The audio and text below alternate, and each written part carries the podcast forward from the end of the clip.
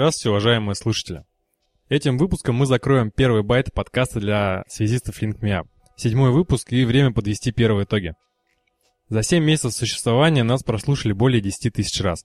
Пик популярности пришелся на предыдущий выпуск, посвященный вопросам безопасности и самым громким атакам. На сайте в среднем каждый день бывает 2500 человек. Подкаст публикуется на НАГРУ, Телекомзе, КСП Радио. Мы есть во Вконтакте, в Фейсбуке и, может быть, даже когда-нибудь созреем для Твиттера.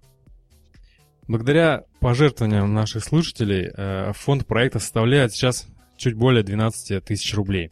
Этого хватает на содержание, развитие, тем более, что хостинг нам сейчас бесплатно предоставляет э, лучший вики-сайт по сетевым протоколам и Unix XGuru.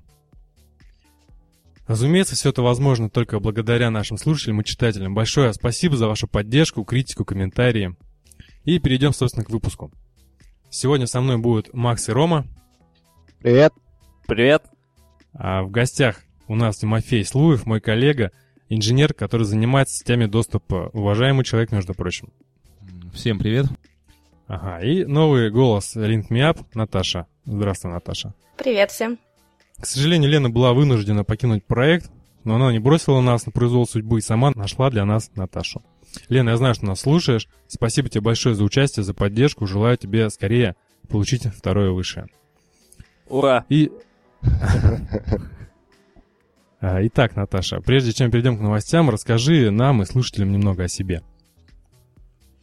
Ну, я работаю в крупном интернет-провайдере Запсип Транстелеком. Если нас слушают наши клиенты, привет, клиенты! Э, я работаю, ну, занимаюсь маршрутизаторами, э, белыми IP-адресами, ну и мониторингом отчасти. Ну, как ты до этого говорила, функции LIR отчасти на тебе лежат. Ну да. Ну что ж, как говорится, welcome on board. Спасибо. Спасибо, Наташ. Так, новостей у нас в этот раз немало, аж 4. Все довольно живые, меня, по крайней мере, они тронули. Так, тронули. В смысле, начали. Ну, для начала хорошая новость для жителей Магаданской области. Ростелеком собирается проложить такие волоконно-оптические линии передачи по дну Охотского моря. Стоимость работы оценивается примерно в 2,1 миллиарда рублей. И проводится конкурс, он разделен на два лота. Э, первый лот предполагает поставку оборудования и работы по строительству подводной части линии, а второй лот по наземной части. Э, срок контракта до 31 января 2015 года, и выбор подрядчика определится по ценовому критерию, опыту претендента в реализации подобных проектов, соответствуя техническим требованиям. Заявки принимаются до, в общем-то, сегодняшнего дня, и победитель будет определен не позднее 30 сентября. То есть, Марат, мы еще успеваем подать заявку, чтобы проложить этот кабель. Вот, ну, в общем-то, ранее планировалось, что большая тройка примет участие, но с этим возникли некоторые проблемы. Например, Мегафон отказался от участия в марте этого года, в результате из чего для остальных компаний строительство стало экономически нецелесообразным. А кто вообще это? А кто платит за карнавал? Государство? Ну, после того, как возникли проблемы с тем, что Большая Тройка отказывается участвовать, Министерство связи предложила свою помощь, предложила оформить госзаказ на эти линии связи. Так что, получается, Ростелеком и, да, государство. Ну, все понятно. Значит, это мы с вами платим за за оптоволокно в, в Магаданскую область. Понятно. За хорошую жизнь там. Ну, я посмотрела, посмотрела цены на тарифы в Магаданской области, и мне действительно стало их очень жаль. Потому ну, там, что по-моему, уже этот спутник только. Да, там спутник, и я видела там максимальный тариф стоит 80 тысяч рублей в месяц. Это безлимит, по-моему, на скорости 512 килобит в секунду. О, это да быть не может. Это зачет. Кошмар. Да, вот так они и живут. Я надеюсь, наши слушатели из Магаданской области, область же, да, это? Да. Э, подтвердят эту информацию. Смогут, по крайней мере, достучаться по диалогу. А, они не смогут скачать подкаст это 2005, ты понимаешь, да? Нужно отправить им флешку. Почты России. Почтовыми голубями. Ну. Ну, давайте-то д- двигаться к следующей новости. Ну, собственно, по-моему, следующая новость как раз является отчасти объяснением предыдущей. Так что продолжаем. Итак, ну следующая новость о том, что идет обсуждение проекта концепции развития мультисервисных сетей в России. И там много таких неопределенных фраз, на мой взгляд. Может быть, я, конечно, их не все поняла. Но суть в том, что э, предлагается разделить. То есть сейчас у нас сеть вроде как считается одноранговой, и хотят ее сделать двухранговой.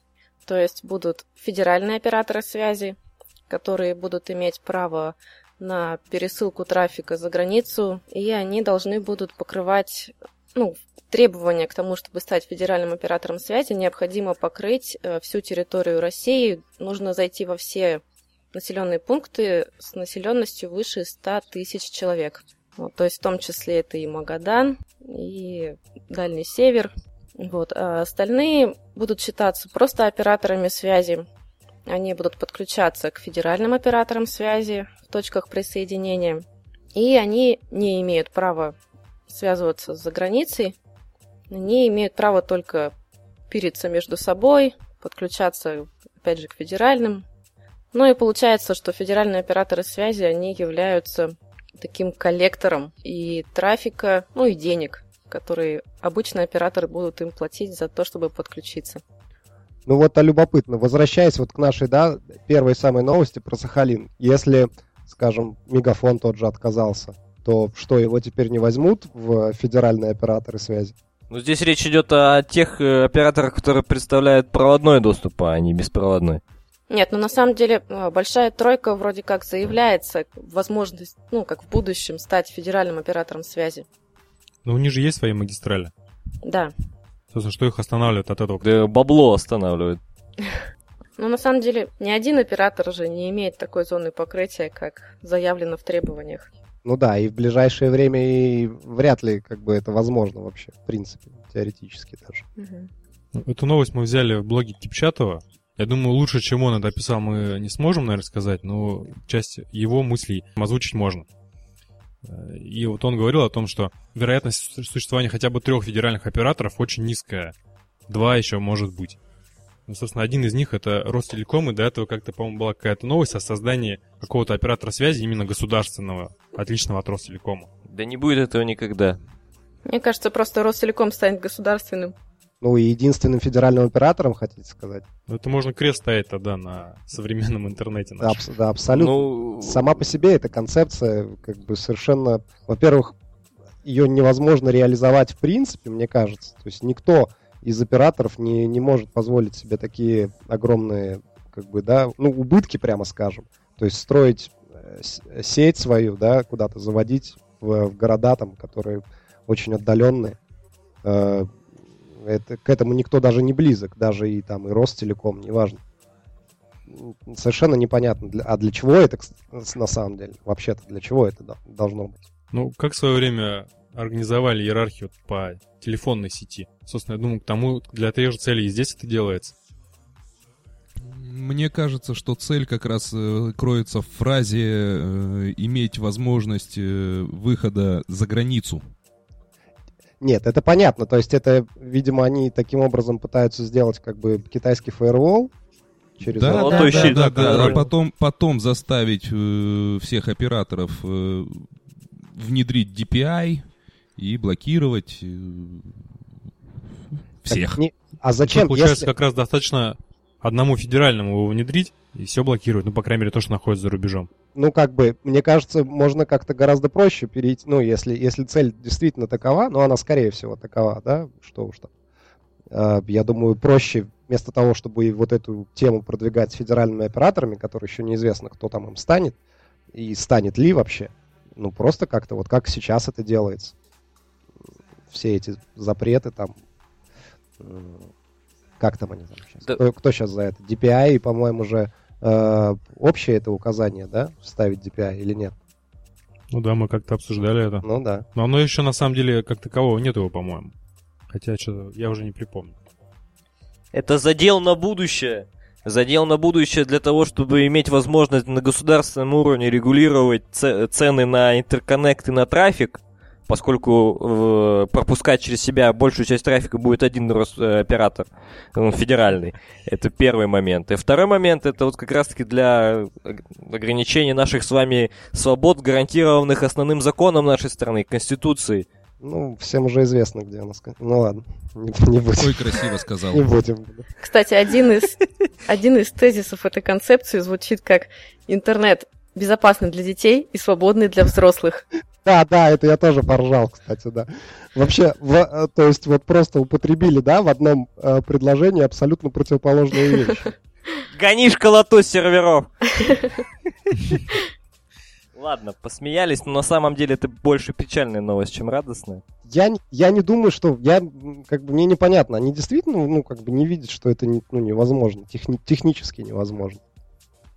По-моему, это совершенно очевидно любому человеку, который, ну, не то чтобы там, да, какой-то инженер, там, технический какой-то товарищ, а который хотя бы работает в связи кем-то. Он уже, ну, как, по-моему, Ну, вполне с- понятно. Смотри, допустим, одному оператору с поддержкой государства почему невозможно-то? Конечно, это колоссальные деньги.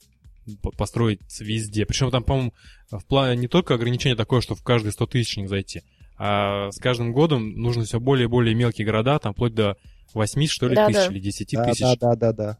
Э, Технически, мне кажется, это реализуемо просто большие деньги. которые потом лягут на наши же плечи в форме цен на тарифы. Да. Вместо того, чтобы тарифы падали, цены на мегабайты, они будут расти как электричество. И потом будет это, знаете, как это в Москве это вводят?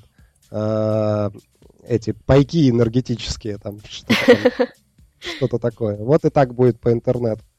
Там сколько там? Можно я фоточку залью? 5 мегабайт в день. Да, да, 5 мегабайт в день и все. Один котик в сутки. котик в сутки, да, да, да. Короче, вот Двигаемся дальше. весело, да. Так, итак, мы переходим к третьей новости.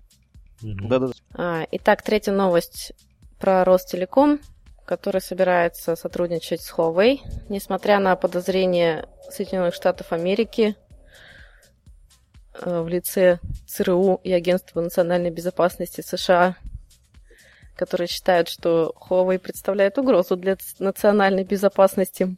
Вот. Тем не менее, Ростелеком, ну, видимо, глядя на пример Большой Тройки, собирается использовать их системы DPI для того, чтобы управлять трафиком, применять блокировку и так далее. А большая тройка использует Huawei в качестве DPI, да? А кто, кто у нас? Но, вообще по крайней мере, МТС и Wimpel Telecom используют DPI от Huawei. Пилком. Ага. Прикольно. И, как мы уже говорили в одном из предыдущих выпусков, все, все эти разговоры про э, Америка против Huawei и так далее, это все ну, не на пустом месте в плане того, что э, это не потому, что там Huawei действительно какие-то там бэкдоры делает специально. А, просто Америка не хочет пускать на свой рынок Huawei. Ну, как бы, это одна из, по крайней мере, версий. решение. Ну, я готов э, оспорить, что не везде будет стоять Huawei. Ну, по крайней мере, в Ростелекоме. Мы еще с вами поборемся. Мы, еще с вами поборемся. А у Ericsson есть, да, свои решения DPI? Конечно. Есть, есть. Есть. На самом деле их не, не только у, у Эриксона и у Huawei, там и разные финские конторы, типа, я уже забыл, как она называется, и у НСН есть, и у Питер Сервиса есть, это подразделение Мегафона, есть такая компания Питер Сервис, она вот как раз занимается PCRF, DPI и биллинговыми системами. Нет. Ну, она как бы аффили... аффилирована в группу компаний этого Мегафона. Вот. Они тоже еще делают. Они, в смысле, это чисто русская компания? Ну, я не знаю, на кому она конкретно принадлежит, но находится она в Питере. Ну, а на базе, а на железо у них чье? Ну, э, какой-то HP какой-то. Софт имеется в виду, они разрабатывают под это дело. А, а, А, там просто сер- серверные э, платформы, да, и на них Ну, уже да, софтвер- софтварное решение. Да. я думал, железки там какие-то. Я, кстати, слышала, что Airtelecom пользуется услугами какой-то как раз питерской компании для DPI. Ну, вполне может быть, что это Питер Сервис. Потому что о, они это много не где Питер используют. сервис. Нет? Это не Питер сервис, это другая фирма, которая уже принадлежит Артелекому. Вот оно как. Слово Тимофея можно доверять. Ну, ладно тогда, что, последняя новость? Ну, последняя новость самая захватывающая, я считаю. Потому что НАСА разрабатывает лазерную систему связи со спутниками. И скоро мы сможем смотреть фотки и видео прямо с Марса. Full HD. Да, обязательно Full HD. А, Собственно, сделано это будет с помощью инфракрасного лазера, который сможет значительно увеличить пропускную способность канала между космическими аппаратами и Землей. Предполагает, что он будет примерно в 6 раз быстрее, чем то, что используется сейчас. Вот. Ну, вопрос в том, насколько быстрыми этим будут сеансы связи, потому что нужна прямая видимость, скорее всего. Нет, ну а- определенно нужна прямая видимость, но на самом деле даже не это, и даже не то, что как бы это лазер, потому что он инфра- инфракрасный, и ну, облака, атмосфера на него, в принципе, не очень, наверное, сильно влияют. Меня другой вопрос Я- интересует. Мы же крутимся, да, как бы, то есть это его надо постоянно перенацеливать же, или я что-то не так понимаю? Ну вот, вот в том-то и задача, что, во-первых, прямая видимость, а во-вторых, э, спектр инфракрасный, он лучше всего поглощается озоновым слоем. Именно поэтому небо синее. Потому что, ну, это ж правда. То есть, почему небо синее? Потому что озоновый слой меньше и менее всего поглощает ультрафиолетовое и э, ну, излучение, которое более высокочастотное, чем инфракрасное. А инфракрасное поглощается лучше. Может быть, оно будет приниматься не на Земле, Да, да, конечно. Я думаю, что, разумеется, это будет со спутников все стрелять. Ну, уже за Так атмосферу. какая разница? Ну, так ему же нужно будет атмосферу пройти, правильно? В смысле? Вот Нет. давай- Ну, то есть он связывается с кем-то в космосе, спутник, а спутник уже с Землей связывается. А, в этом плане. Да, да. Ну, Нет, тогда да, тогда... Все равно надо же как-то нацеливать, это же лазер, он уже, ну, когерентный, он как бы идет вот точечка и все, и ее же надо постоянно перенацеливать, все же постоянно двигается, и спутник летит там вокруг Земли, и объект, за которым он, с которого он получает передачу, тоже как-то там двигается. Как это ну, вообще вот, реализовано? но они же как-то Это управляют. просто- Система орбита как-то работала. А это что такое? А про что там, да? Вторая программа телевидения, которая вещалась не через ге- геостационарную, а через э, спутники на эллиптической орбите. Шесть часов над, э, на- над какой-то зоной э, Советского Союза был спутник. Он летел, антенна поворачивалась. Когда стояла ан- одна антенна, через 6 часов было, были 15 минут, чтобы повернуть антенну обратно на, на- на следующий спутник. Хитро. Потом, Ну да. поставили, по- потом поставили по две антенны и начали просто переключать. Ну, мне, знаешь, есть подозрение, что если они смогли Curiosity на Марс посадить удаленно, то у них не будет проблемы с юстировкой двух элементов друг относительно друга. Ну, сложно. Да. Здесь просто же очень, ну, как бы, точность нужна вообще очень большая. Я не специалист, конечно, в этих космических вещах. Может быть, действительно там как-то это все достаточно просто, я просто не понимаю, но мне кажется, это, блин, сложно. Пацаны справятся, я в них верю. Да, вот я знаю, у меня есть, у меня есть знакомый, который очень много знает про космос. Паша, привет, я знаю, что ты нас слушаешь. Он, наверное, он, наверное, расскажет, может быть, как, как это предполагается вообще делать. Пусть коммент напишет. Да, я, я, я- да, я ему обязательно скажу, чтобы он послушал и рассказал нам, как это предполагается вообще делать.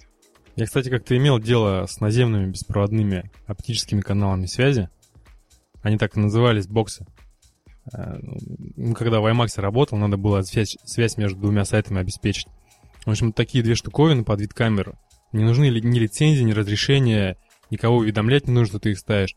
По спецификации работает на несколько километров, а типа, ну, не тестировали, а вот та- также по расчетам в космосе там несколько сотен километров, э, по-моему, или даже тысяча, не помню сейчас. В общем, удобная штука в плане монтажа. И, э, у нас была, м, было расстояние метров 600-800, наверное. Медь оптику сразу отбросили, медь, потому что, ну, по физическим э, критериям, а оптику из-за цены. И начинающие провайдеры были. Радиорелейки можно было, но они, с одной стороны, это как из пушки по комарам на 800 метров, а с другой стороны, опять же, там разрешения нужны, бумажки и так далее. Вот. э, И сколько у нее пропускная способность? Ну вот 100 мегабит она была. работали в инфракрасном диапазоне. Ну, то есть, как бы вот на... Где мы тестировали, везде это 100 мегабит она показывала. Мгм. Главное, чтобы дом по, на пути следования луча не построили. Ну, понятно, естественно, только прямая видимость. А всякая, ну там, а, ну погода, дождь, снег. М, в общем, проблема с этой штукой была в том, что она крайне чувствительна ко всяким движениям там поверхности и к погодным условиям. По крайней мере, как насчет погодных условий нам показалось так. Потому что бывали периоды, когда по несколько раз в месяц приходилось выезжать и заново их, э, выезжать на сайт и заново их юстировать. Потому что одна стояла на высоком доме, который как бы, ну, в силу там особенностей все равно двигается немного. А вторая стояла на практически земле, на, на этом домике э, возле базовой станции. И там грунт двигался, и они постоянно, в общем, друг от друга съезжали. Вот, хотя, как бы я писал про эту статью, и в комментариях были люди, которые были вполне довольны, на самом деле, этой штукой. Может, просто мы по молодости лет криворукими были. Вот так вот. Ну, переходим тогда к технической части. И Да. Тимофею. То есть пришла моя очередь. Да. Ну, давайте начнем э, про технологии доступа. Технологии доступа Access Network — это та технология, по которой э, абоненты подключаются к сетям, к сети интернет, ну или к другим каким-то сетям, к другим каким-то сервисам, каким-то услугам. Если окунуться в историю, можно вспомнить э, такую технологию, как коммутируемый доступ, коротко dial-up. То есть для передачи цифровых сигналов использовались аналоговые линии, и э, аналоговые сигналы проходили через обычные голосовые коммутаторы, АТС, и попадали на модемный пул. Там все это опять превращалось в цифру и как-то работало с интернетом, либо с другой какой-то сетью, например, корпоративной. Технология, в общем, практически забыта, массово не используется, но вот встречался с тем, что э, Dialab даже сейчас используют для того, чтобы проверить качество и стабильность работы э, протоколов Voice over IP. То есть вот такое извращение, когда э, есть э, сеть передачи данных, есть э, какой-то э, Voice over IP шлюз у абонента, и для того, чтобы проверить, как это все стабильно и хорошо и красиво работает, можно подключить вместо телефона DSL-ный модем и с него позвонить на другой DSL-ный модем, посмотреть, на какой скорости согласуется и как стабильно будет работать. Ну, это уже можно сказать, что это история текущему моменту. А все успели захватить ее из присутствующих? Да, я успел. Я нет. по модему, да. Я по модему в Дюка играл. Ну, я котиков скачивал. А мне стыдно сказать, что я делал по модему. Все, все скромно просто промолчали про, про этот аспект. Прям свежие воспоминания, но... Да, казалось бы, не так давно было. Продолжая свои поиски в протоколах и способах передачи именно цифровой информации, операторы начали разворачивать э, сети на основании там, семейства протоколов XDSL. DSL в данном случае это Digital Subscriber Line, цифровая абонентская линия. Средой передачи для эт- этих сетей являлась та же самая телефонная пара, что позволяло разворачивать эти сети без затрат на строительство кабельных линий на тот момент. М, Идея всей технологии опирается на то, что для телефонии используется полоса пропускания только от 300 Гц до 3,4 кГц, а телефонная линия, даже вот без категории, та самая лапша, может пропустить, в принципе, ну, в районе мегагерца. Весь диапазон от 0 до 1,1 МГц делился на 256 полос. Первые 6 полос занимала классическая телефония, остальные делились между собой, ме- между даунстрим и апстрим направлением. То есть часть полос э, из этих 256 предполагалась для передачи даунстрим трафика, часть апстрим трафика. Долго рассказывать про эту технологию тоже, наверное, нет смысла. Очень много информации в сети, очень много описаний. Можно упомянуть лишь о том, что при развертывании таких сетей есть три таких основных, самых ярких и явных проблемы. Это качество абонентских линий, То есть са- сама, сама медь, контакты, изоляция, сопротивление с землей и так далее. Перекрестные наводки от одной пары в многопарнике на другую пару. То есть чем больше в одном многопарнике DSL абонентам, абонентов, тем хуже качество у каждого из них. И с э, увеличением расстояния э, скорость, которую может получить абонент, она катастрофически падала. Опять-таки, на каких расстояниях, какой из э, протоколов DSL дает какие по скорости, найти в интернете несложно. Там ADSL работает там до 12 километров, там VDSL до 2 километров, но с большей скоростью и более стабильным. Ну, как бы вот э, информация о DSL. А расскажи, какое у нее сейчас будущее, какие там перспективы? На данный момент есть протокол ADSL 2+, э, позволяющий ну, на коротких расстояниях и хорошие линии передавать до 100 мегабит в секунду, по крайней мере в даунстрим направлении. Апстрим там, естественно, в разы меньше. В плане применения DSL никуда не делся и навряд ли куда-то денется в ближайшие годы, потому что там, где нет целесообразно строить какие-то другие кабельные системы, а есть телефонная структура, DSL будет процветать с малой плотностью какие-то населенные пункты, там, деревни и так далее. Насколько я знаю, достаточно часто ADSL, например, в банкоматах используется. К примеру, э, если выбрать э, хорошую пару, банкомату полоса пропускания не нужна большая. Ну да. Но да. зато, за, зато телефонная пара есть практически везде, по крайней мере там, где есть смысл поставить банкомат. Угу. То есть, э, ну, если там нет телефонной пары, ну, есть варианты другого подключения, конечно же. Ну да, понятно, GSM какой Да, да, да, да, да. Ну, хоть спутник. А я слышал, есть, по-моему, уже гигабитный DSL. Ну, или, по крайней мере, проектируется. Нет? Я как-то упустил этот именно момент. Возможно, что-то и есть подобное, почему бы и нет, но там опять-таки будет э, на малом расстоянии и при очень хорошей линии связи. Потому что ну, тот же ADSL вроде как 8 мегабит, 8 мегабит, э, простой ADSL. На практике, ну, мегабит получается уже хорошо. Потому что желающих много, э, наводки перекрестные и так далее. То есть э, все очень тонко, очень серьезно. Когда я еще в локальной сети работал, строил ее, и мы поднимали VDSL, ну, я лично с э, телефонистами ходил и там зачищал, пропаивал на кроссах какие-то линии, там что-то вызванивали, слушали шумы и так далее. Мерили изоляцию, перебрасывали пары из кабеля в кабель и так далее технология как бы живущая, в принципе, она будет существовать, развиваться, наверное, теми темпами, которыми она развивалась там в 90-е и в начале 2000-х, она, наверное, не будет, но что-то в этом плане будет делаться. Ну, то есть э, про гигабитный DSL ему уже тут гораздо логичнее использовать Ethernet, например, да? Ну, с, как бы, если нужны такие скорости, лучше постараться все-таки использовать другие технологии. Угу.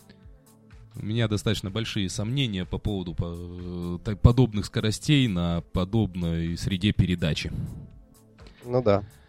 Я тоже себе такого не представляю. Ну, хотя почему бы и нет. Параллельно вот как бы с распространением сети интернет в каждый дом э, происходило строительство так называемых кампусных сетей. То есть сетей, рассчитанных на несколько близлежащих домов. Ну, в Новосибирске я слышал название у них пионерские сети. Когда люди вот сами что-то там, кабели пробрасывали, объединялись, играли в игры, кто-то имел выход в интернет, через него в интернет все ходили. Подобные сети, они строились по технологиям и по стандартам локальных сетей. Ну, понятно, что стандарт для локальных сетей это Ethernet. Использовали, использовались Ethernet-хабы, Ethernet-коммутаторы. И вот как раз строительство таких сетей, последующее их объединение между собой, увеличение дало необходимый опыт и как бы точку для строительства именно городских Ethernet сетей. Основная идея таких сетей доступа это, ну как все, наверное, знают, стандарт Ethernet. А, медный кабель не может быть длиннее 100 метров. Соответственно, в непосредственной близости от конечного абонента должно стоять некое Ethernet-устройство активная, включенная в розетку. То есть э, эти сети строились путем установки оборудования уже в дом, где планируется подключение абонентов. Далее, как бы дополнительный толчок подобным сетям дало возможность э, использования оптических кабелей для подключения активного оборудования между собой, то есть на расстояниях более 100 метров. Тоже как бы сети ну, таких сетей на самом деле на, на данный момент большинство, по крайней мере в России. В каждом подъезде, наверное, там на тех этаже или в подвале висит ящик с коммутатором, с блоком, с источником бесперебойного питания. Основная проблема, конечно, в таких сетей э, это э, активное сетевое оборудование, которое находится на, в, в домах. Постоянно норовят отключить электричество, этому оборудованию, кто-то хочет его украсть, регулярно почему-то все сгорает и так далее. После сбоев по электропитанию иногда оборудование не хочет включаться само. То есть технология хорошая, конечно, скорости по сравнению с DSL там намного больше могут быть. Но проблемы в эксплуатации на самом деле достаточно явные. Меня кто-нибудь слышит еще? Да, да конечно, мы тебя слушаем. Потому что такая тишина, и все как будто замерли. Очень внимательно. Да. Ну, тут стоит добавить, что еще активное оборудование оптическое, именно там какие-то оптические усилители или так, коммутаторы, они очень дорого еще стоят для того, чтобы их можно было поставить везде. Вот. Это я как бы ремарочка такая. Ну, ты про SFP модули, наверное. Ну и про SFP, SFP модули тоже. Ну, не копейки, но 4 тысячи, 6 тысяч коммутаторов э, в большом городе достаточно стандартная практика. Учитывая, что на Access the Link сейчас ставит. Ну да, да есть даже и подешевле оборудование. В том числе и российских производителей. А потом оно не поднимается после выключения питала. Ну, на самом деле, если D-Link стоит э, без, э, без перебойника и его достаточно часто дергают, то они тоже перестают подниматься. И... Ну так...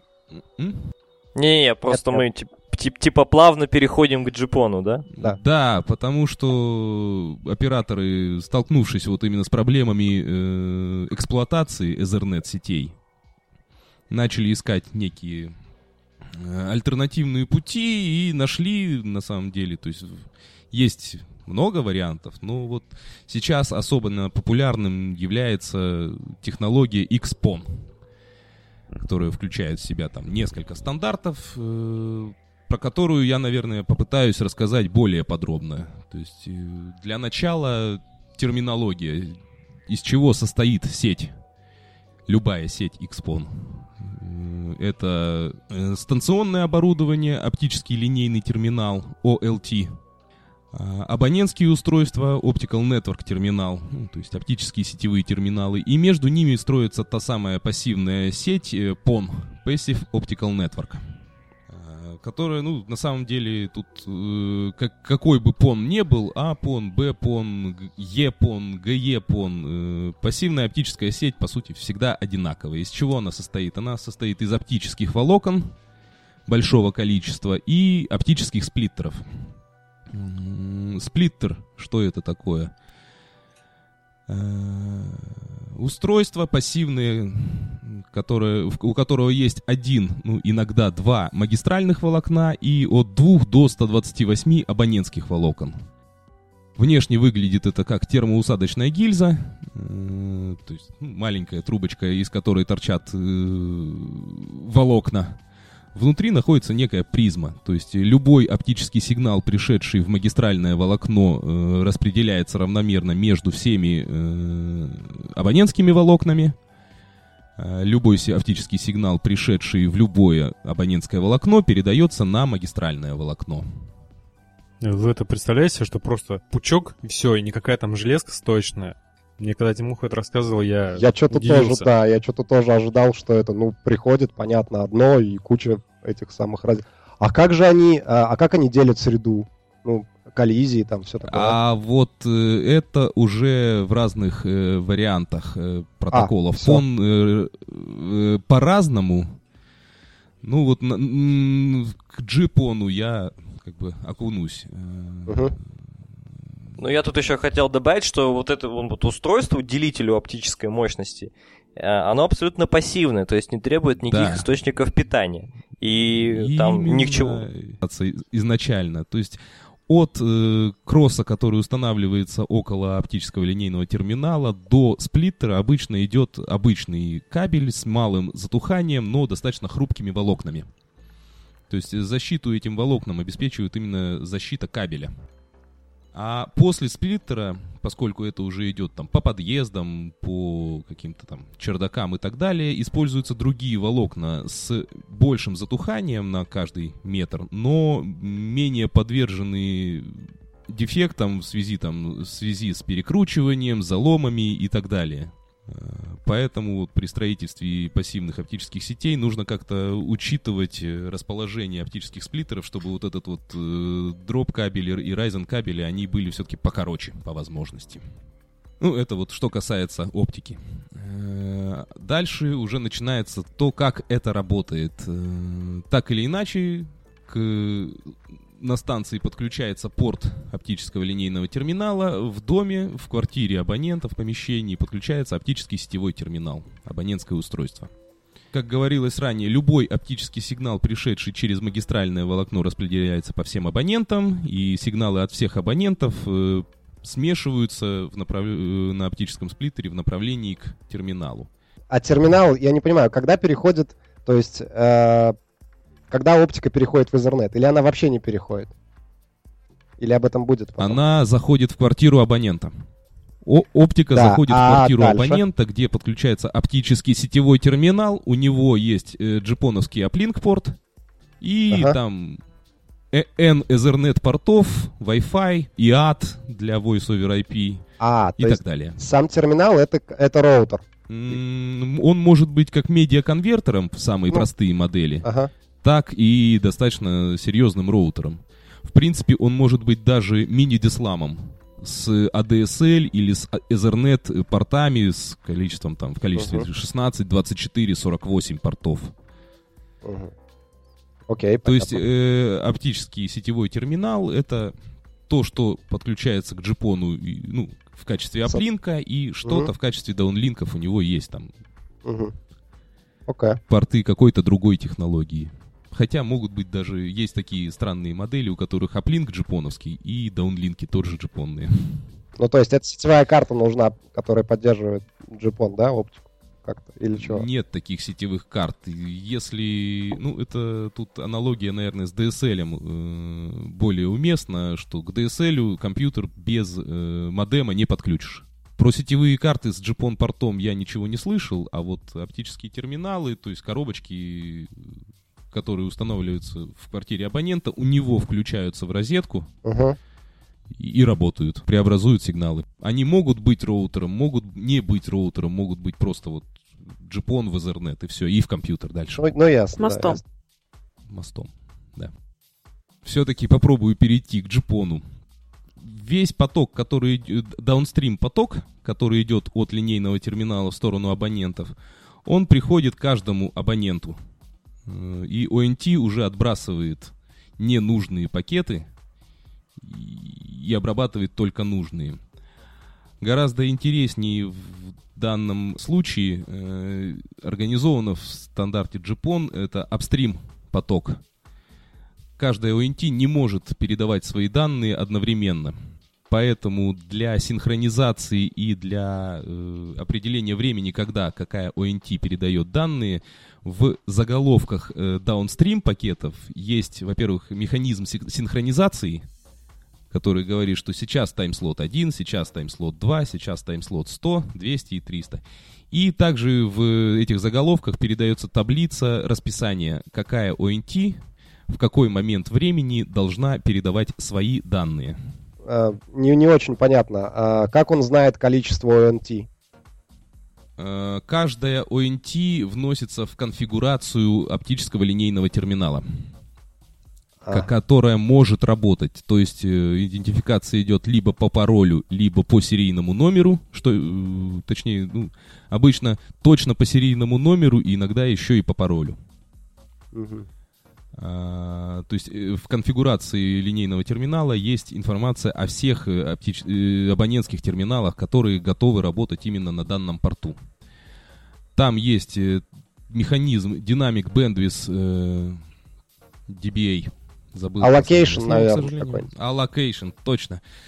Вот, э, то есть каждая ONT сообщает линейному терминалу, сколько у него есть данных для передачи на данную секунду Мгм. на основании там приоритизации и правил, э, которые прописаны для тех или иных сервисов, э, OLT ра- ра- разрабатывает вот эту вот э, та- таблицу распределения времен, тайм-слотов, Тайм-слотов, да. какому абоненту, для какого сервиса, сколько тайм-слотов предоставить в данный момент. То есть там есть возможность зафиксировать в апстрим направлении, скажем, там 512 килобит и сказать, что вот э, IP-хост и ад, который встроен в терминал абонентский, вот ты работ... вот, вот это тебе 512, они всегда для тебя зарегистрированы, зарезервированы в тот момент, когда ты просто включился. Используешь ты их, не используешь, они для тебя есть. То есть э, некая гарантия того, что телефония будет работать, Ага. невзирая на соседей, которые качают торренты.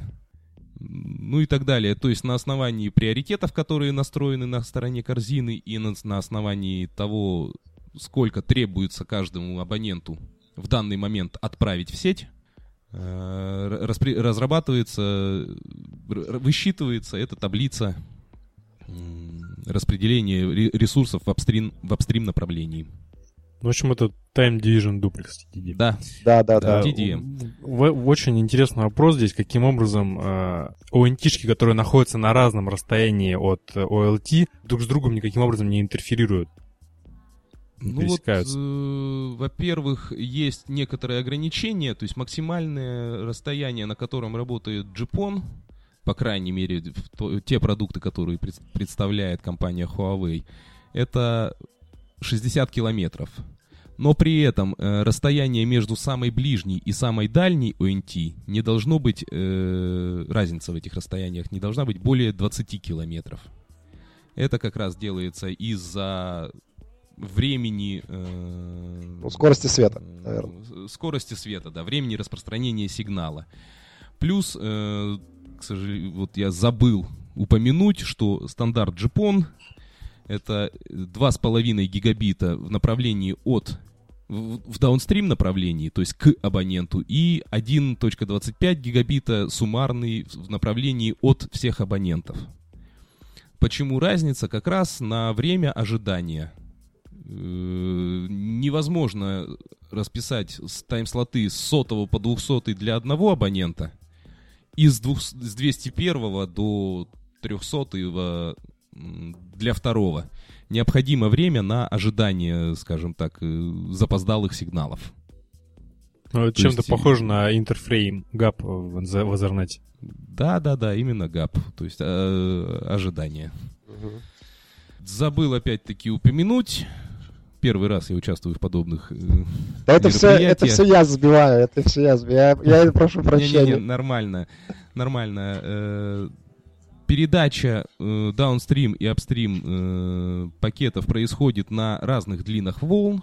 То есть э, даунстрим поток идет на длине волны 1490, апстрим поток э, 1310. То есть и за счет этого, собственно, ну, тот самый WDM, известный там по Ethernet медиаконвертерам или Ethernet SFP, когда по одному волокну происходит передача и прием. То любопытно, ни один из стандартов JPON не использует длину волны 1550. Эта длина волны в основном используется э, в оборудовании для аналогового кабельного телевидения по оптике. Мгм. То есть по- э, совместно с джипоном э, в одном волокне может работать еще и э, кабельное телевидение. Не IP-телевидение, как вот многим известно, а именно кабельное телевидение. То есть э, сигнал распространяется по оптическому сигналу, но в аналоговом виде. Ну, то есть а, вне, у... как это, вне, вне полосы пропускания. То есть абсолютно никак не влияет на, собственно... Никак скорость. не влияет, ага. да. Причем последующее развитие джипона и так далее, что нас ждет, то есть это 10 ГЕПОН, продолжение ГЕПОНа, 10 джипон, Э, 10 джипон работает на совсем других длинах волны. И, в принципе, то есть на станционной части можно в одно волокно через там вот э, некий, ну как бы сплиттер, но сплиттер это разделитель, да, а тут мультиплексор, что по сути на самом деле тот же самый сплиттер, та же самая призма, два волокна в одно. Угу. Можно соединить джипон порт, 10 джипон порт, и, пустить в линию. Дальше это все будет сплиттероваться и раздаваться на джипон э, абонентские окончания и 10 джипон абонентские окончания. Там длинные волн совсем другие. все это в одном волокне уживает, уживаться может, и в нем же может уживаться еще и кабельное телевидение.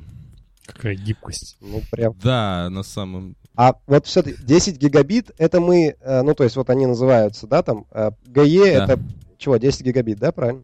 Ну, 10 GE и 10 G это разные как бы стандарты. Вот я рассказывал о Time Division, вот это вот Ага. все разграничение, это G-PON. Мгм.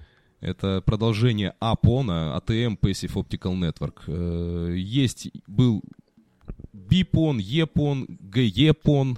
То есть там все это работает несколько по-другому. Там какая-то опора есть на протокол Ethernet. Ну, думаю, после, если я вас заинтересую, вы сами уже найдете информацию и почитаете уже Ну да, более детально. По-моему, очень интересно, да, обязательно почитаю. А, а вот когда мы говорим 10 гигабит, это какая скорость? Я так понял, ну, а, он асимметричный канал Это получается, правильно? Да, асимметричный, то есть GPON это 2,5 гигабита суммарный в, в- в сторону абонентов на одном порту, 1,25 от абонентов. 10, га- 10 GPON это 10 гигабит в сторону всех абонентов на данном порту, э, 2,5 гигабита от абонентов. Мгм. Окей. То есть вот этот стандарт. Э, стан- стандарты как бы, ну, 10 GPON, в общем, уже... Он, он уже существует, но не продается в России на данный момент. Насколько я знаю, проходит там сертификацию, там сложности какие-то, но протестирован ну, и не раз.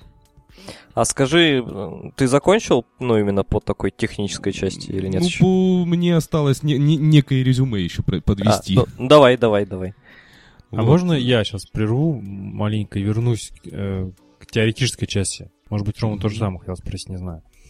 Э, ладно, мы разобрались с тем, как э, передают устройства ONT вверх свои данные. А как каждая из них понимает э, в даунстрим потоке, что эти данные именно ему предназначены? По идентификатору.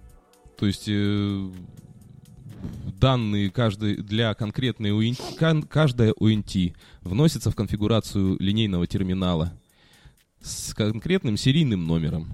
И, и ей присваивается ONT-идентификатор.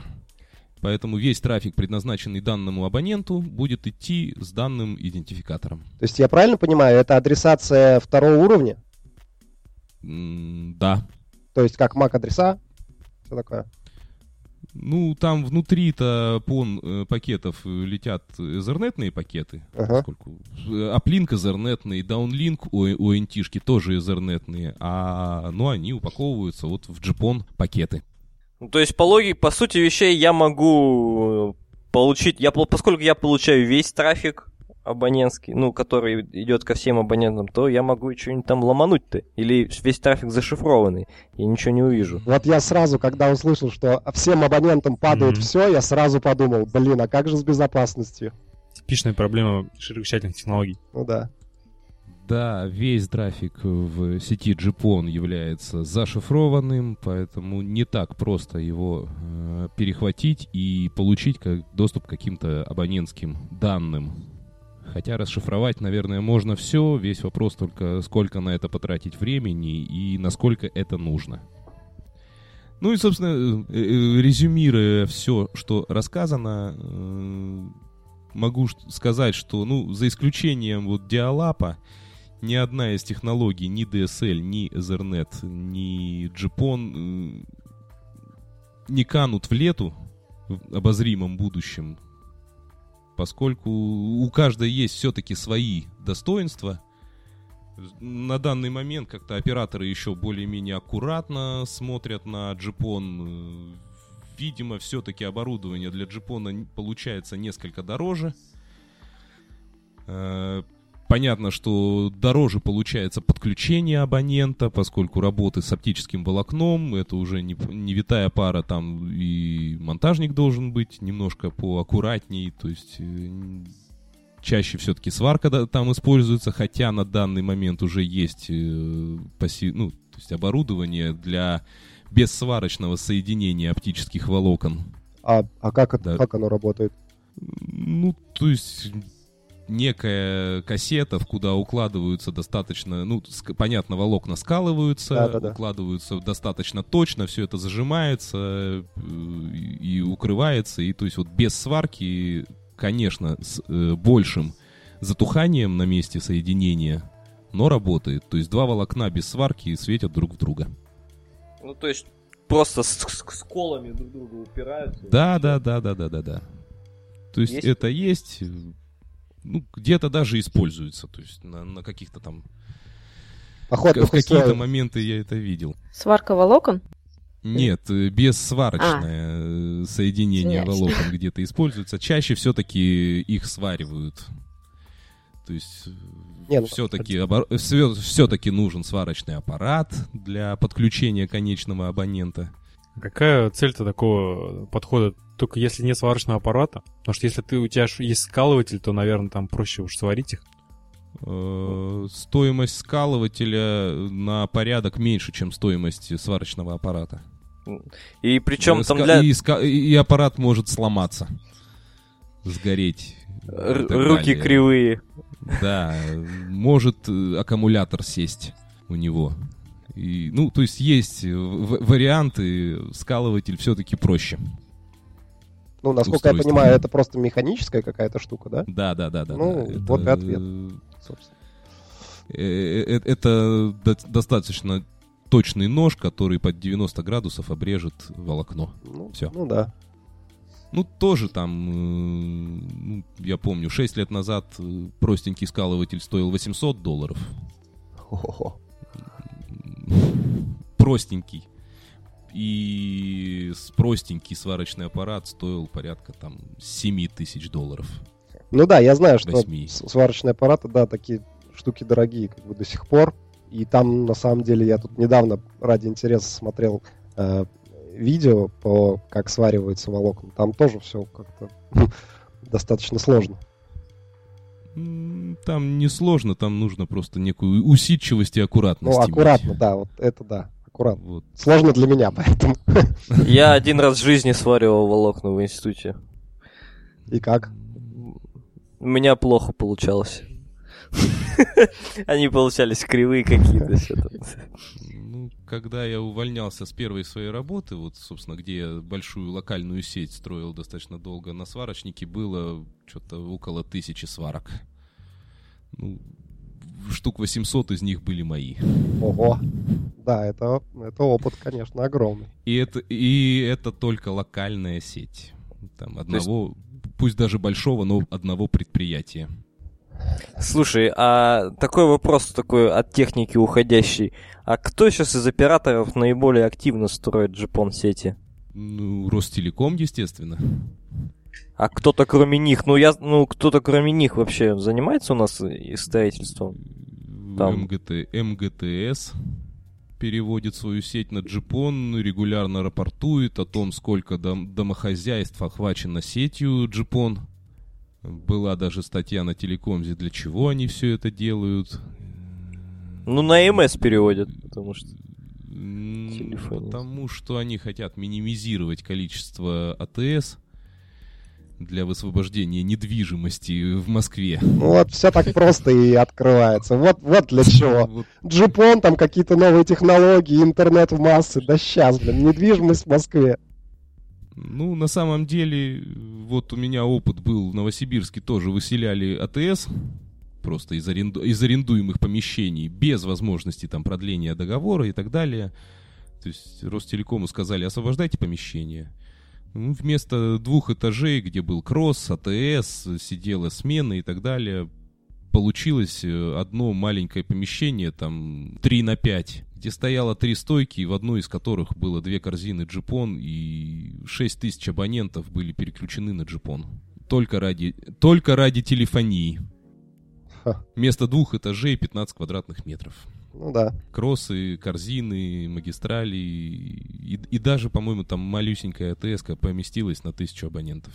То есть э, по расположению, по занимаемому месту, конечно, это совсем другие даже... ну, вот, на 8 тысяч абонентов я даже с трудом представляю коммутаторы агрегации. Ну, это ну, в лучшем случае будут столько же занимать, но там плотность портов нужно будет хорошую организовать для Ethernet сети. Ну да, да, понятно. Вот плюсы джипона. Ну а теперь уже, наверное, в чистом виде вопросы, на, от на которые я постараюсь ответить. А ты, кстати, не рассказывал еще про FDD джипон, ну, пон, когда по частотам делится ОНТ. А, да, это, то есть, скажем так, это больше векторы развития джипона, когда WDM пон. То есть э, идея в том, что отойти от временного разделения э, апстрим полосы, а на одно пон дерева подключать э, оптические окончания с разными э, длинами волн, на которых они излучают. Ну, то есть, получается, уплотнение по длине волны. Уплотнение по длине волны, и тогда не нужно разруливать э, вот эти вот, кто когда вещает, если еще и в каждую ОНТ э, светить на другой длине волны, тогда, в общем, и, и скорость увеличивается, есть также гибридная, гибридный вариант TWDM, TDM э, WDM PON. То есть, когда часть ONT работают с одними длинами волн, часть ONT с другими длинами волн, соответственно, у них у каждого своя полоса, которую они там уже делят не на 64, не, не на 128 абонентов, а там на 8, например. Ну, как бы некоторые компании заявляют о выпуске подобных продуктов, ну, пока что они не продаются, это точно. То есть где-то э, выпустили, где-то поставили, где-то проверили, но в массы пока что подобные вещи не уходят.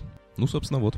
Ну, есть куда двигаться, в общем-то, уже на этом уровне уже достаточно привлекательная технология, как, как видится. Но и есть даже да, куда кстати, двигаться. вот, да, и еще одна как бы информация, что э, в стандарте 10 GPON э, будет реализован э, протокол синхронизации 1588V2, и эту технологию можно уже будет в полной мере по- использовать для подключения э, базовых станций. То есть за место каких-то там MPLS-ных сетей, э, маршрутизаторов и так далее, просто оптоволокно пассивно расходится по городу, ну, по крайней мере, там, в радиусе 200 20 километров без проблем, на несколько базовых станций, там, даже четвертого поколения, нарезает, нарезаются полосы, распределяется эти 10 гигабит, и базовая станция через сеть GPON общается с там, ядром сети. Ну, по-моему, Что там? 1588, он только для э, четвертого поколения сетей нужен. Ну да, да. То есть для третьего просто он, он уже реализован будет в 10 GPON. Но через GPON подключать их, собственно, не, не, так, не, не такой смысл. Много их не подключишь э, с их требованием к полосе. С 2,5 гигабита как бы не, не так уж и актуально. Что Эриксон думает по этому поводу? По поводу чего? По поводу подключения базовых станций через GPON? Да. Эриксон... м, Я не... Сейчас, погодите. Как бы, как бы так вернуть, чтобы выставить себя умным? Э, Данная технология имеет э, право на существование, и я думаю, она займет определенную нишу в своем рынке. Э, Мы работаем над этим. Если честно, я не слышал об этом. Но вполне допускаю, почему бы нет. Какая разница, чё, как подключить? У нас же есть фимтосоты, которые работают э, через интернет, подключаются к сети оператора, ничего страшного. А подключение базовых станций, это можно назвать технологией доступа, или все-таки это уже агрегация там какая-нибудь? В нашей терминологии это называется FTTM, Fiber to the Mobile. М. Ну, как бы оди- э, одна из ниш использования техно- технологии GPON, которая, собственно, является технологией Access Network. Ну, так, э, пре- пред-Access можно назвать. Что-то я сейчас так думаю, мне кажется, не особо есть смысл э, в PON до базовых станций. Все равно там куча э, этого активного оборудования на самих там базовых станциях. И независимость от электропитания там не так важна, тем более, что на каждом сайте там огромное количество там стоит и Э, э, аккумуляторов, и э, несколько там вводов питания разных. Не соглашусь с тобой, Марат, потому что провести качественный транспорт до базовых станций это одна из самых сложных задач. А с- А учетом как бы раз, ну, все более и более широкой полосы пропускания для конечного абонента, качественный транспорт, который может предоставить в данном случае PON технология, прям зачетно. Чем, чем отличается здесь PON от обычной оптической сети? Ну, тем, что все, что идет до сайта, где стараются базовые станции, не нуждается в э, ну, усилителях, не нуждается в... э, Ну, тут построено по, по, по, по пассивной технологии. Вот в этом и плюс. Нет, плюс еще строятся, э, экономятся волокна.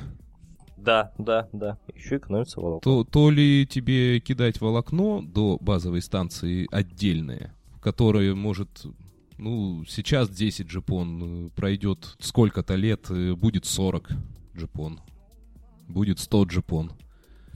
А мне кажется, знаете, в чем может быть проблема? В том, что, ну, как бы в асимметричной природе. Это, это, ну, как бы у нас же Ну, получается... так и мобильный трафик асимметричен. Нет, Да. ну, со, со стороны мобильной сети, то есть там точно так же действуют ну, ограничения, что даунлинк всегда выше, чем аплинк. Здесь это ну, не, не так критично будет.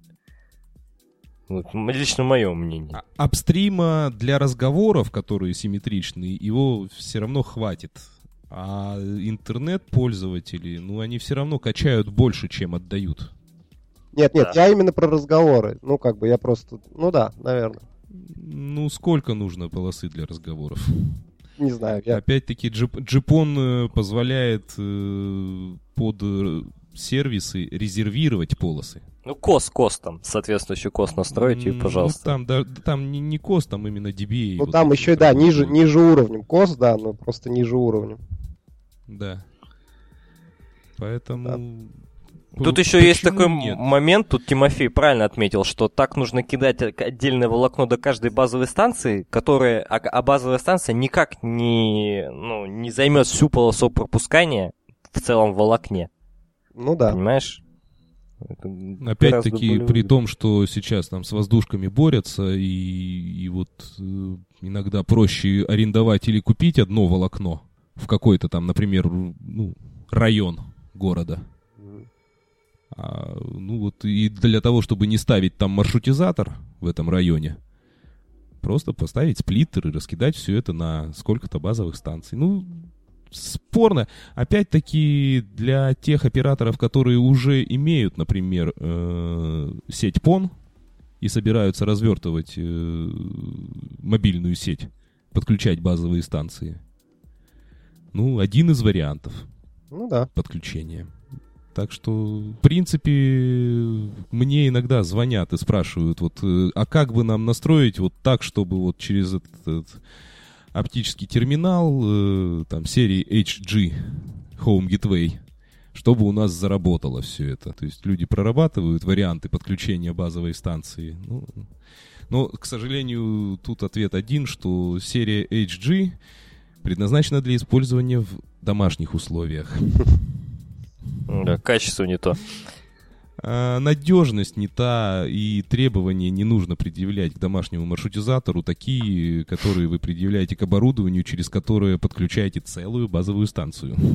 Да. То есть тут да. несколько другое оборудование других серий ну, нужно использовать. Но тем не менее, то есть операторы, которые подступаются сейчас к мобильным сетям, а- они рассматривают это- этот вариант. Даже на просто джипоне. Вот. Ну, двигаемся дальше. А у нас еще что-то осталось? Но я хотел у тебя спросить по поводу производителей различных и межвендорное там интерконнект. Не интерконнект, точнее, а когда производитель OLT один, а ONT другой. Тут нужно, нужны, ну, производители из тех, кто, кого я знаю, это, конечно же, Huawei, компания, которая производит лучшее оборудование Access Network в мире. А что никто Я не смеется? Я, просто тактично решил промолчать. На теб- на тебя это не похоже. Вот. э, Есть э, российская разработка, компания LTEX. Новосибирск? Находится в Ново- Новосибирск. Вот. э, Есть производ... производство джипон у фирмы D-Link, знаю точно.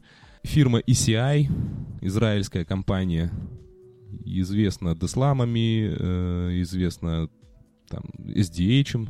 Ну, собственно, есть еще какие-то вендоры, которые иногда даже не пишут свое имя на оборудовании. Но их упоминать не будем, да? Я пытался... Потому что не знаем их имя. Я силился узнать, когда мне показали вот это вот, сказали, вот, китайский джипон. Это был у меня э, как бы такой ма- маркетинговый или тестовый проект, то есть нужно было э, развернуть корзину, показать, как все работает.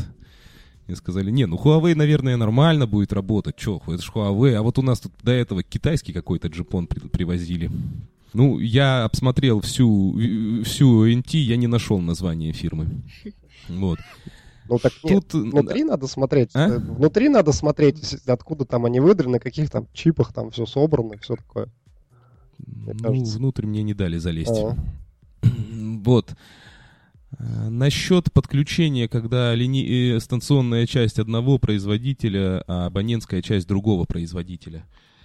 Э, Тут дело в том, что станционная часть с абонентской частью очень много согласований происходит. Когда один э, ONT рассказывает о себе, OLT рассказывает тому, как нужно работать и так далее. Все это происходит по протоколу OMCI. Это некий аналог э, про- протокола SNMP, но OMCI. И вот э, этот протокол не очень стандартизован. Ну, как, собственно, и SNMP, там тоже у каждого свои ветки, так и здесь. И вот когда протокол OMCI совпадает у оборудования, тогда они могут работать друг с другом. Когда они, про- протокол OMCI реализован у каждого по-своему, что тоже нормально, ну, максимум на что это OLT видит, что подключена, подключен терминал с таким-то серийным номером. Но даже добавить в конфигурацию его невозможно. Э, С оборудованием в Huawei, я знаю, делинковские ONT-шки работают, но с этим э, у заказчика, который их использовал, было достаточно много проблем, когда ONT-шка начинала светить не в свое время или светить постоянно. И вот начиналась беготня, выискивание этой сломанной ONT-шки и так далее, поэтому... Но я так понимаю, тут Ка- проблема, наверное, не в том, что они, ну, как-то не синхронизируются между собой, а в том, что просто оборудование из строя выходит. Да, D-Link. Ну да, да, да. Ну. Поэтому как бы каждый производитель все-таки рекомендует, э, даже если и возможно использовать э, абонентские окончания другого вендора, все равно рекомендует использовать свои. Ну, это естественно. Ну, короче, да. некий вендор-специфик и существует, Ну, причем существенно. всегда присутствует, да. Ну, нет, в, в Ethernet его как бы нету. Ну, да, из ну, в любом случае, Даже в каких-то уже, DSL. уже в тон- тонкостях уже вещах. Ну, да, да. Дело в том, что на самом деле технология JPON, э, она отличается от всего тем, что абонентские окончания очень сильно завязаны с линейным, обору... э, линейным терминалом, станционным оборудованием. То есть это все равно э, одна общая э, система. Мгм. Это как бы, с одной стороны, ну, ограничение некое, Но с другой стороны, если бы OLT не знала, как, како, в каком состоянии сейчас тот или иной абонент, э, искать проблемы, например, с э, обрывом кабеля, ну вообще бы никак не представлялось возможным. А вот э, если ты видишь, что у тебя вдруг все оптические терминалы на таких-то, таких-то портах в офлайне, то можно уже делать выводы, где именно на кабельной системе у тебя обрыв. А в смысле, ну понятно, что это до э, сплиттера, а, а как можно сделать вывод? Ну, зная э, ситуационный план прокладки кабеля и зная схему разварки, какое волокно куда, куда уходит, и, ну, то есть можно понять. То есть вот на этом участке у меня используется кабель вот в такой, такой, такой дом. В этих трех домах у меня у интишки все в офлайне. Ну, значит, э, обрыв вот на этом участке, а не раньше, потому что такие-то дома, которые ну, ответвляются да, да. От, от, от основного кабеля раньше, они работают. Угу, угу. То есть уже можно отправлять бригаду с рефлектометром, одну бригаду на станцию, чтобы измерить э, расстояние до обрыва, угу. а другую уже можно отправлять примерно туда, где нужно вваривать кусок оптики. То есть э, все равно быстрее можно э, организовать реагирование на какие-то аварийные ситуации именно. Окей. Ну, вроде бы все понятно. Спасибо. Спасибо большое, Тимофей. Очень интересно было вообще, заслушался. Deep dive. Спасибо, я старался. Надеюсь, после редактирования станет уже приемлемо для прослушивания всеми. Вполне все нормально было. Что у нас дальше? Ну, я бы предложил Роме рассказать пару слов про беспроводные средства доступа. Ну, тут я могу сказать только о сетях 3G, 2G и LTE, которые для нас являются. Или ты что-то хотел другое хотел услышать? Да нет, это. Ну, может быть, там Wi-Fi как последняя миля. А, ну, сейчас, допустим, многие вендоры занимаются вот, э, решением Wi-Fi Flow, так называемый. То есть это подключение э, Wi-Fi точек доступа к Core Network оператора, чтобы авторизация и там аутентификация абонента происходила по его там симке через Wi-Fi ну, с телефона, к примеру. Вот такое решение существует. Ну а как бы мобильные сети, которые в принципе 3G, я думаю, покрыты уже большая часть нашей необъятной родины. А... Магадан на подходе. Магадан, да. Нет, ну на самом деле я вот э, запускал 3G э, и в Норильске, где связь по спутниковому каналу. То есть как бы от того, что там 3G или 2G, это ничего не меняло, поскольку канал во внешний мир все равно на спутнике но работает. Можно я перебью? Мне всегда было интересно, когда канал э, по спутнику идет, там же задержки адовые, там по 300-400 миллисекунд. Там, ну, это, это минут, так, так. До секунды доходит. И это, это отражается же на голосе по-любому? Ну, на восприятие двух говорящих. Mm, ну, если они будут говорить там один в Норильске, а другой где-то там, ну, будет, конечно, не очень хорошо слышно. Бедные люди. А за, ну, а в пределах этой корнет, ну, если там, понятно, что если абонент не, ну, это понятно. все нормально. Вот. Но мое мнение, что вот именно вот такой вот широкополосный доступ именно для неких стационарных устройств, да, или для подключения там конечных Wi-Fi точек доступа, таких D-Link, DIR 300 в квартирах, Джипон самое актуальное и самое как бы ну, на данный момент наилучшая технология, которая существует из сетей доступа, да. А мобильные сети, их задача другая. Ну, хотя ты же сам пользуешься, допустим, LTE модемом от Йоты. Ты доволен? Да, вполне. Я сейчас через него сижу. Ну, вот видишь, когда мы, когда наконец-то все получат частоты и у нас запустится LTE, по крайней мере, в крупнейших городах, страны, да, то тогда можно будет говорить о какой-то конкуренции. Сейчас, мне кажется, говорить о конкуренции между э, беспроводными и проводными аксесс-сетями пока смысла нет, потому что беспроводным сетям еще далеко до тех скоростей, которые может дать тот же джипон или там, что-то еще. Далеко-далеко, однако отделы они на себя нормально оттянули. Ну, безусловно, но рынок немножко все-таки отличается, э, ну, как сказать, м- мобильные устройства, требующие выход в интернет, они как будут работать в мобильных сетях, так и будут. Но я глубоко сомневаюсь, что там многоквартир, ну, многоэтажки, да, там в спальных районах Новосибирска, Москвы, Петербурга вдруг э, станут там резко переходить с проводного интернета на беспроводной. Сомневаюсь, Не, ну, что такое Дело произойдет. в том, что сейчас на данный момент э, мобильного безлимита-то, насколько я понимаю, не существует. Мобильное чего? Безлимит. Нет, почему? У Йот тот же самый существует тариф. Абсолютно никаких ограничений. Ну, значит, у него все-таки цена э, намного выше. Ну да, у меня, допустим, 1 мегабит 400 рублей. Ну, Это все равно пока что это сравнивать как автомобиль и мотоцикл. Ну да, на мотоцикле здорово, но в минус 20, а тем более в минус 40 уже не проедешь. Ну, так и примерно, наверное, с Хм. даже э, 4G и там любой, ну, Ethernet или PON подключением. э, Опять-таки, семью на мотоцикле не повезешь на дачу, и дома пользоваться этим будет все равно проблематичнее беспроводным интернетом. Ну да, зачем, если, если есть возможность? Да, когда сети разовьются и действительно все будет э, дешево и быстро, ну, может быть. Тогда PON станет технологией подключения мобильных станций в чистом виде. Ну, пока что это подключение, э, технология подключения абонентов.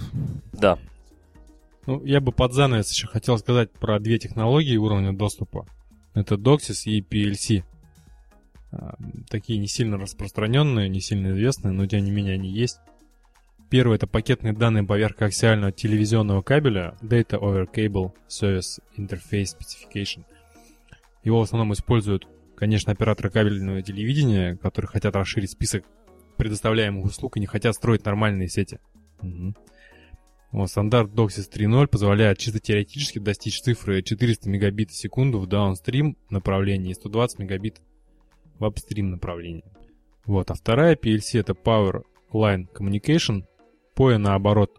Там питание по витухе идет, а тут наоборот интернет по силовым кабелям. Ну, то есть у нас в стене лежит обычно наш э, 220, и по нему передается пакетный А это разве Access? По-моему, это как локальная Ну, сеть. Ну, почему? По-моему, я слышал про ре- реализацию как Access. Я ни разу не слышал.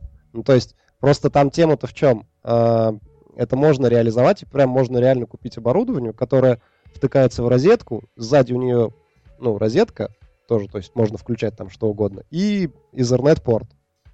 И таким образом вот она работает. Но все зависит от проводки, опять же. А Ну, конечно, ну, в качестве... даже несмотря на, на те помехи, которые там сейчас, ну, в смысле, на ее качество плохое, э, скорости там до 100, до 200 мегабит, в принципе, достижимо.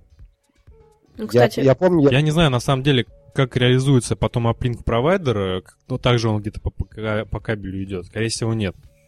Но все равно это э, технология доступа в том плане, что, допустим, люди в одном здании, или даже, не знаю, может быть, не люди, а э, техника подключается именно уже в розетку. Я помню, что как-то давно это была тема, такая об- общая, как-то, ну, мод- модная как-то была для обсуждения там и всего прочего. И там в итоге вышло то, что, э, во-первых, он очень медленный, очень хреновый, но не, это не как бы никогда, по-моему, не рассматривалось как вариант аксесса. То есть, как э, локальная сеть в квартире, да, но не дали. А зачем локальная сеть в квартире такая? Ну, вот мало ли, кому-то например? не хочется, я не знаю. я не знаю, зачем это вообще нужно. Не, ну понятно, что это аутсайдерская какая-то технология, она никогда не станет там достаточно популярной. Ну, да. Ну, по крайней мере, как я читал, я, конечно, лично с ней не сталкивался, что скорость 100 мегабит в секунду это вполне достижимо на ней. Ну, я, то, я даже в магазине видел эти устройства. Только у меня на самом деле вопрос, как это все работает э, через подстанции какие-то. Вот именно, да. И второй вопрос, более актуальный, на самом деле, как это работает все через автоматы. Да. То есть не- нет ли там проблемы с, опять-таки, затуханием и так далее. Счетчики какие-нибудь. Щ- ну, счетчики. Ну, счетчики, да. И не сходят ли с ума счетчики в этот момент? Да нет, счетчики-то не сходят, но просто через них-то, я думаю, как-то... Короче говоря, в качестве аксесса, мне это кажется, вряд ли. А ты уверен, что это вообще кто-то предлагал в качестве аксесса? Я не буду утверждать, не знаю точно. Ну, может быть, кто-нибудь когда-нибудь к нам придет в гости и расскажет про эту тему. Кто, может быть, даже в руках ее держит. Я надеюсь, что кто-нибудь напишет в комментариях. Дорогие слушатели, если вы когда-нибудь пользовались этой, этой штукой, напишите, пожалуйста, ваш отзыв, как это работает вообще. Ну что, давайте тогда закругляться, что ли? Закругляться. Давайте, да. Так, ну, большое спасибо тебе, Тимофей, за твой рассказ. Спасибо Было очень вам интересно. за приглашение. Спасибо. Так, ну и, собственно, Да, Да. да, на сегодня заканчиваем. Это был седьмой, в каком-то смысле юбилейный выпуск первого подкаста для связистов Link Me Up. Все остальные выпуски, а также различные статьи по сетевым технологиям вы сможете найти на нашем сайте linkmeup.ru. Оставайтесь на связи. Всем пока. Всем пока. ну Пока. Давайте, ребят. Всем пока.